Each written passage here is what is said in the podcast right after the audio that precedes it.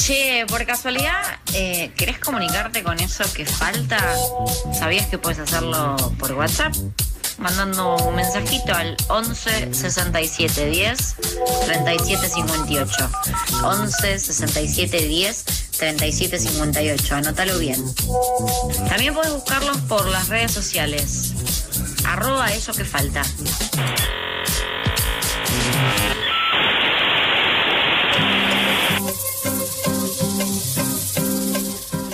El año pasado, como hablábamos antes, el año pasado se sancionó la ley de alquileres con la intención de proteger a los inquilinos de los efectos de la especulación inmobiliaria, de las exigencias sobrehumanas de los propietarios y de los contratos abusivos. Pero incluso con la ley aprobada, los inquilinos seguimos a merced de los intereses de quienes especulan con el techo. Entonces, ¿es un problema de legislación o de implementación? ¿Es el lobby inmobiliario una fuerza irreductible del cosmos? ¿Estamos los inquilinos condenados a ser cacheteados una y otra vez por la mano invisible del mercado? Para hablar de esto, estamos en comunicación con Gervasio Muñoz, presidente de la Federación de Inquilinos Nacional y referente de Inquilinos Agrupados. ¿Qué tal, Gervasio? ¿Cómo estás? ¿Qué tal? ¿Cómo están? Buenas tardes. Muchas gracias por atendernos una vez más. Vamos a seguir eh, hablando de esto, que es un problema que, eh, sigue, que, sigue muy vigente, que sigue muy presente y que este año además se intensificó. Eh, una de las cosas que, ocurrieron en estos últimos días fue que justamente salieron también varias, varias comparaciones. Se habló mucho del crecimiento entre agosto del año pasado y agosto de este año. Eh, y, bueno, en principio uno de los primeros impactos que tuvo, algo que sentimos todos quienes, quienes somos inquilinos en la ciudad, es que el aumento de los alquileres fue descomunal, estuvo por encima de la inflación, en Cava fue de un 60% o casi 60%, y sabemos que es muy difícil separar los factores que llevan a este aumento, porque bueno, pandemia, eh, inflación, un montón de cosas, es muy difícil separar esos factores, pero igual te preguntamos, ¿por qué aumentó así, según tu lectura? Bueno, como vos decís, son varias cosas. Eh, en principio, eh, la cuestión económica. En marzo del 2020 eh, se decreta la suspensión de desalojos y el congelamiento de precios de los alquileres. Ese decreto está vigente hasta marzo de este año, del 2021. El gobierno decide salir de ese congelamiento de precios de los alquileres de un día para el otro. O sea, el 30 de marzo eh, estaban congelados los alquileres en toda la, Argentina. El primero de abril, todos los dueños de los departamentos de vivienda podían fijar el precio que se les antojara eh, para los nuevos contratos. Bien, eso genera, obviamente, a partir de abril, un aumento de precios muy, pero muy fuerte, porque además eh, los altos índices de inflación eh, plantean al mercado que los tipos quieren recuperar eh, renta y resguardarse porque, segundo punto, en el medio de ese decreto que congela los precios de, los alquileres, se vota la ley de alquileres. Entonces, otra respuesta a la ley de alquileres es eh, una sincronización muy fuerte en todo el mercado inmobiliario para aumentar 100%, 150% eh, eh, los valores de los alquileres. ¿sí? Sí. Y después hay, otras, hay otros motivos eh, más también que tienen que ver solo con lo político, que es intentar eh, hacer caer la ley de alquileres. Ustedes, vos recién nombrabas un informe de reporte inmobiliario. Mm. Eh, reporte inmobiliario, son APROP, Argenprop, son los que están llevando adelante eh, la operación para eh, que, se, que se entienda que todo lo que sucede con el acceso a la vivienda de alquiler es culpa de la ley de alquileres. Si vos decías, hubo un 60% de aumento en en los alquileres con respecto a agosto del año pasado. Bueno, la realidad es que no se sabe muy bien de dónde salió ese número. ¿eh? Bien. Es reporte inmobiliario.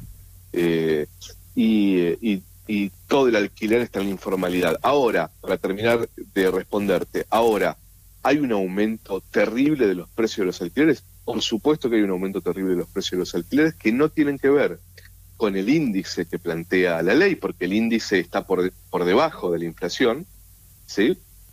Eh, pero que tiene que ver con ausencia absoluta del Estado y lo que falta regular, que es el precio inicial, un impuesto a la vivienda vacía, bueno, tantas cosas que faltan hacerse. En la Argentina, en un país en donde no se hacía absolutamente nada para regular el mercado inmobiliario, cuando se toma la primer medida, por supuesto, que lo que quieren eh, intentar es anular el debate por lo que sigue, sino derogar esta ley de alquileres para que nunca más se nos ocurra regular el mercado inmobiliario. Bueno, hay algo muy llamativo que de lo que estás diciendo que tiene que ver, bueno, con lo que eh, hace un ratito mencionábamos, el tema de esta encuesta, que fue una encuesta informal eh, y, digamos, no, no, una encuesta informal de, de Zona Prop y de esto eh, inmobiliarias. Una operación. ¿Cómo? Una operación. Es una operación, ni siquiera es una encuesta. Es bueno, ahí está, ahí está la parte en la que, bueno, digo, se, se, realizó una encuesta en el sitio web, pero lo llamativo fue cómo se hicieron eco algunos medios de esta, esta, de establecer esta causalidad entre el aumento y la ley, ¿no? Hubo una ley, hubo un aumento, entonces el aumento es porque hay una ley. Eh, es llamativo, hay muchos medios de los medios hegemónicos que están todos, ¿no? digamos, ¿Hay algún medio que no esté, eh, no esté más tácita o explícitamente dando a entender que el aumento es producto de la regulación y no al revés? Hay medios que tienen hoy, una mirada un poco más crítica sobre la situación, como, bueno, como ustedes, como, como los medios de comunicación están sostenidos por periodistas. Eh, los medios de comunicación están sostenidos por grupos económicos como C5N, Clarín, La Nación, Crónica, etcétera. Eh, eh, necesitan que se derogue la ley de alquileres, por lo tanto es un es una alianza, es una articulación muy sincronizada entre los portales que son empresas, no sé, Zona Prop es de la Nación. entonces hay una alianza ahí de articulación para golpear la ley de alquileres muy fuerte que la campaña electoral termina ordenando a la política. Entonces, la Nación le dedicó nueve editoriales en contra a la ley de alquileres desde que está vigente, nueve, ¿sí? Eh, yo no sé si otra ley que se haya votado durante el gobierno de Alberto Fernández tuvo nueve editoriales en contra. La ley de alquileres, sí. Eh, la campaña electoral eh, lo, que, lo que trajo es esto de que el, sector empresarial le está pidiendo a los candidatos que se definan con respecto a la ley de alquileres, ¿viste? La nación sienta a María Eugenia Vidal y dice, ¿qué vas a hacer con la ley de alquileres? La voy a derogar, por supuesto. Claro. sienta a Randazo y le dice, ¿qué vas a hacer con la ley de alquileres? La voy a derogar, por supuesto. Bueno, el mercado le está pidiendo en el marco electoral a la política que se defina. Y esa definición muy clara que tiene la derecha, porque viste que la derecha no duda, la derecha avanza, la derecha en campaña, así como te plantea la derogación de la ley de alquileres, te plantea también eh, que se terminen las indemnizaciones.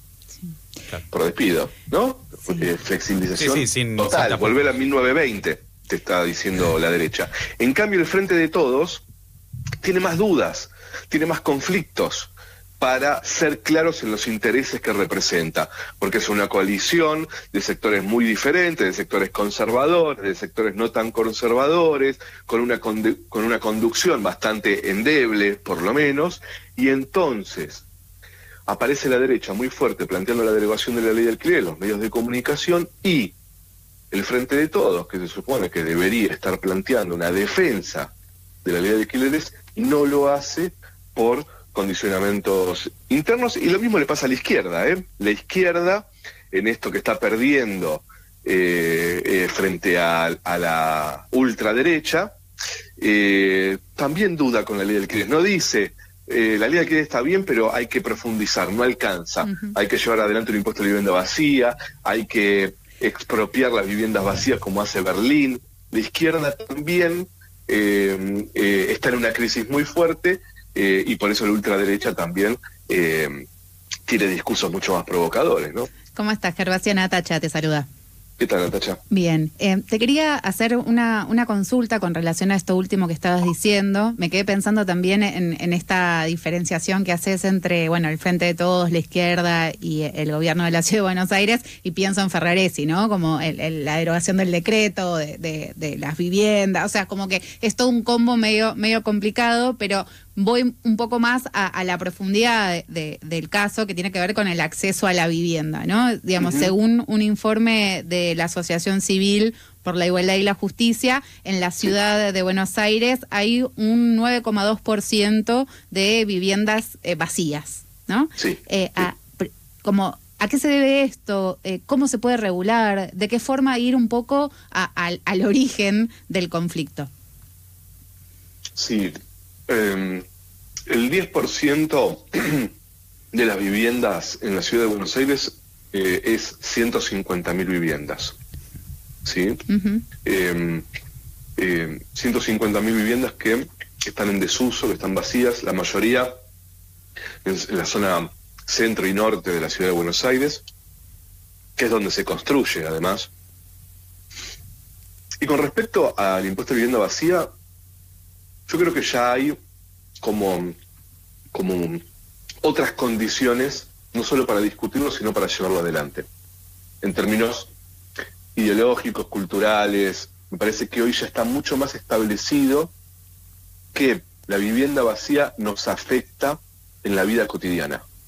Yo me acuerdo que hace muchos años cuando arrancamos con esto, suponete 2014, eh, por ahí, 2015, eh, a nosotros nos preguntaban qué opinábamos sobre un impuesto de vivienda vacía y nosotros decíamos que no era algo que esté dentro de los objetivos de la organización. ¿sí? Nosotros planteábamos ahí que la comisión la pague el dueño, que había que eh, llevar adelante una ley de alquileres nacional, eh, cambiar la, extensión del plazo del contrato de alquiler, etcétera. ¿Por qué? Porque en ese momento estaba visto muy mal plantear un impuesto de universidad. Hoy yo creo que hay más, más condiciones. Ahora, también te digo que no hay Estado o gobierno, en realidad, en la ciudad de Buenos Aires. Estado sí hay en la ciudad de Buenos Aires. Lo que no hay es gobierno que garantice que esa, esa medida se pueda llevar adelante.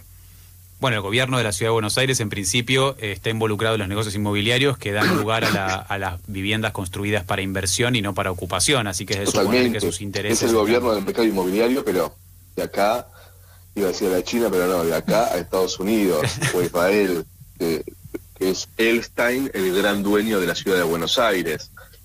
Eh, yo digo siempre que vamos a... Viste que ahora está el carnet sanitario, ¿no? Que para viajar Sí. Eh, se va a usar el carnet sanitario. Bueno, yo digo que en la ciudad de Buenos Aires van a tener que, usar un carnet de IRSA para entrar en algún momento, porque en unos años toda la ciudad va a ser de Eduardo Elstein. Y, ahí, y yo creo que Eduardo Elstein eh, encierra o sintetiza muy bien eh, el gran conflicto que tenemos en Argentina con el acceso a la vivienda. ¿Por qué? Porque no hay dudas de que Eduardo Elstein es socio de la reta, ¿no? pero también no hay dudas de que Eduardo Edelstein es socio del gobierno nacional. Porque todo el crédito procrear, por ejemplo, pasa por su banco, por el banco hipotecario que le regaló Menem y que era un banco estatal. Y entonces eh, ya no hay bancos que den créditos. Eh, y, entonces, eh, la verdad es que creo que, que el impuesto a la vivienda vacía no sé, yo lo pienso más en términos de, de, de, que se pueda realizar. No me gusta teorizar tanto, así tiene una, es una ONG que se dedica al estudio, ¿no? Y me parece que está eh, buenísimo, nosotros hablamos con ellos también, pero nosotros como organización queremos llevar adelante eh, la transformación de, la vida y, creo que eh, hay que discutir mucho todavía cuál es el rol del Estado del acceso a la vivienda. Hoy hay una ley de alquileres que está en disputa, ¿sí? que es quizás uno de los grandes temas de campaña. Se pelean para ver quién deroga primero la ley de alquileres. Mm. Eh, entonces, yo creo que ahí eh, vos decías de ir a lo profundo sobre, sobre la cuestión central de la vivienda. Bueno, la verdad es que creo que si no hay una conciencia mucho más grande acerca de que el acceso a la vivienda no es una cuestión individual, sino colectiva, estamos en el horno. Van a derogar la alquileres eh, y van a seguir avanzando. Y vamos a vivir cada vez peor. Eh, nosotros tenemos un poco el futuro siempre eh, para ver qué es lo que sucede en Europa. ¿no? Allá están un poco más adelantados en, en, lo que sucede con el acceso a la vivienda. Allá los dueños de las viviendas son los bancos. Claro. Eh, y viven dos familias en un mismo departamento. Bueno, eso es lo que puede llegar a pasar acá si, si no avanzamos en una colectivización mucho más fuerte de la lucha por el derecho a la vivienda. Gervasio, volviendo un poquito a, la introducción ¿no? de, esta entrevista que planteábamos en relación a, bueno, qué, pasó con la suba de, los alquileres y decíamos, bueno, es un problema de la ley, es un problema de la implementación de la ley, la, suma de, digamos, de, los factores que fuimos describiendo a lo largo de, la entrevista dieron como resultado un aumento que los inquilinos, inquilinas estamos pagando en la renovación, y esto lo decías también en una de tus respuestas, de alquiler, ¿no? Esta idea de que te pueden y que muchas veces la fundamentación del aumento del alquiler era esa, ¿no? Como la nueva ley de alquileres, no te voy a poder aumentar durante un año entero, te lo subo todo ahora para poder, digamos, amortizar, como esa situación de, los propietarios que lo decían, ¿no? Lo, lo, como lo explicaban de esa forma y una termina que aceptando porque tiene, necesito un lugar donde vivir. Ahora Uno bien. termina aceptando porque no tiene un lugar donde vivir y porque no hay Estado. Esa, eh, a, eso iba. O sea, ¿qué es lo que falta? si la ley partimos de que es un avance terrible, ¿qué es lo que falta para que se pueda limitar ese robo que básicamente es eh, pagar un alquiler todos los meses, ¿no? Teniendo en cuenta también el porcentaje del salario que implica pagar un alquiler. Totalmente. Sí, hay que partir la base de que los alquileres están altos en sí mismo y que después el índice, el, no índice es otro tema, ¿no? Pero los alquileres están muy altos en Argentina, como nunca antes en la historia, ¿no? Siguen aumentando en relación a los ingresos y también es verdad que los ingresos están a niveles muy pero muy bajos, ¿no? En dólares, ¿sí? No hay recuperación salarial, altos índices de inflación, los alquileres muy pero muy altos, una crisis habitacional muy fuerte. Eh, ¿Qué es lo que falta? La derecha, el avance de la derecha nos hace poner en una situación muy defensiva, ¿no? Eh, eh, ¿A qué me refiero con el avance de la derecha? Le hacen una pregunta a Leandro Santoro, le preguntan qué opina de la ley de alquileres y él no dice hay que defenderla, el Estado tiene que controlar el cumplimiento de la ley porque el acceso a la vivienda para nuestro proyecto es eh, fundamental, etcétera. Él dice, y hay que revisarla, porque generó más problemas que soluciones. Y él da un ejemplo, dice, yo tuve que alquilar por un año. Es un contrato ilegal un año. Mm. Entonces el problema no es la ley, el problema es que no hay Estado que pueda garantizar hoy en Argentina eh, el derecho al acceso a la vivienda. Claro.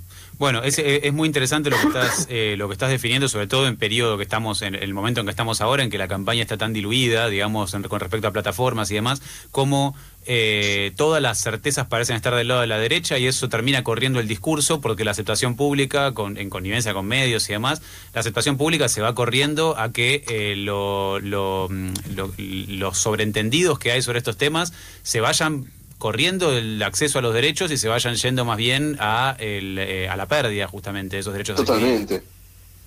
Muy interesante. bueno, Eh, muchísimas gracias, Gervasio. No es que no, es que nos levantó el espíritu, pero sí que sabemos, estamos.